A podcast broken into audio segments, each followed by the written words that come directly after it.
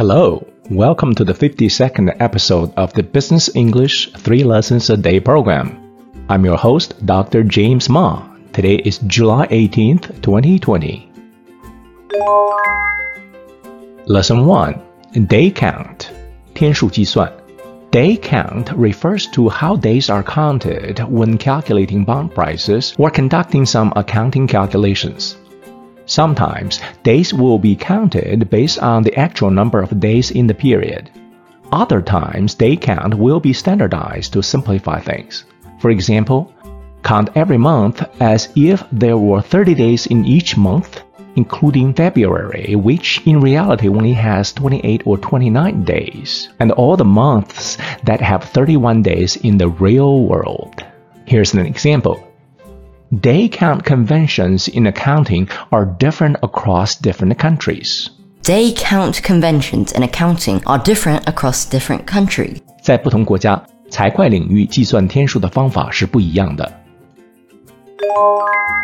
Lesson Two 3360, 一个月三十天，一年三百六十天。3360 is the default day count method in the US. First, please note that even though in writing there is a forward slash between the two numbers 30 and 360, when speaking we say 3360 without the slash. In a 3360 system, every month has 30 days and every year has 360 days. This will make it easier to carry out tasks such as calculating bond prices and accrued interests. Here's an example. In the US, when calculating bond prices, the default day count convention is 30 360, pronounced 3360. In the US, when calculating bond prices, the default day count convention is 30 360, pronounced 3360. 在美国计算债券价格时，预设定的计算天数方法是一个月三十天，一年三百六十天。这个词组的发音是 thirty three sixty。Lesson three, actual actual，实际天数。Once again, there is a forward slash in writing between the two words, but when speaking, we say actual actual without the slash. In an actual actual system, Days will be counted based on the actual number of days in a month and in a year. For example, if an investor held the bond for the full month of February this year and the coupon period covers the months of September 2019 to February 2020, then the proportion of time this investor held the bond for this coupon period would be 29 divided by 182 because there are 29 days in February 2020 and 182 days in the six months from September 2019 to February 2020. Here's an example. In some countries, the day count basis is actual actual in bond related calculations. In some countries, the day count basis is actual actual in bond related calculations. 在某些国家， 计算债券价格时，天数的计算是以实际天数为基础的。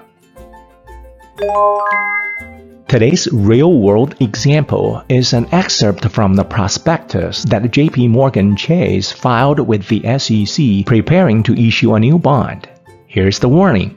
It's a very difficult to follow paragraph. JP Morgan Chase, April 8, 2020. The following examples illustrate how the hypothetical interest payment for an interest period is calculated if we choose to call the notes early or choose not to call the notes early on any redemption date in our sole discretion, assuming that, except as specified below, the day count fraction for the applicable interest period is equal to 180 360. The actual day count fraction for an interest period will be calculated in the manner set forth in the accompanying product supplement. The hypothetical interest payments in the following examples are for illustrative purposes only and may not correspond to the actual interest payments for any interest period applicable to a purchaser of the notes. The numbers appearing in the following examples have been rounded for ease of analysis. Do you know? Why does day count matter in bond calculations? Well, think about a buyer who bought the bond the day before the issuer is going to make the next coupon interest payment. Who should get the coupon interest payment? The buyer or the seller?